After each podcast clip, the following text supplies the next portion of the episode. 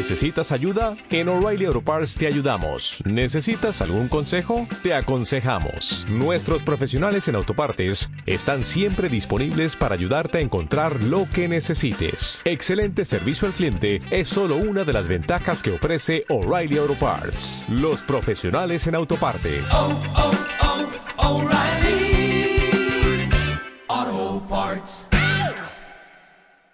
Saludarle. Alejandro Burón, quería decir. Buenas tardes. Buenas tardes, ahora sí. Bueno, eh, vamos a ver qué tenemos en nuestro contestador. Yo solo te diré que tenemos una pregunta de una oyente. Que, ¿Recuerdas que hace un tiempo nos preguntaban si un niño nacido en España de padres extranjeros tendría la nacionalidad española?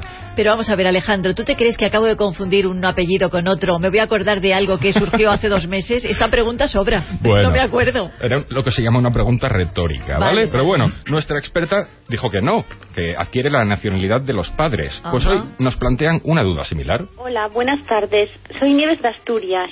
Escuché hace algunas semanas la pregunta sobre la nacionalidad y me pregunto cómo se determina la nacionalidad de un bebé si nace en un avión o en un barco.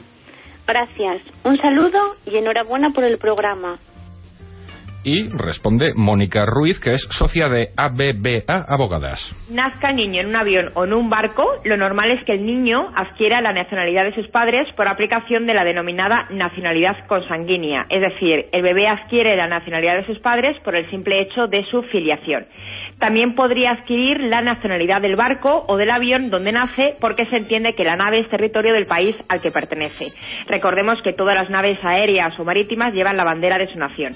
No obstante, esto no quiere decir que adquieran automáticamente la nacionalidad de ese país solo la adquirirán si se aplica la ley del suelo, es decir, que por el mero hecho de que se nazca en ese territorio se adquiere la nacionalidad de ese país, por lo que habrá que remitirse a la legislación del Estado en cuestión.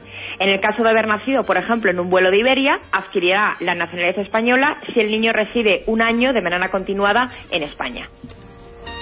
Ha quedado claro, ¿no?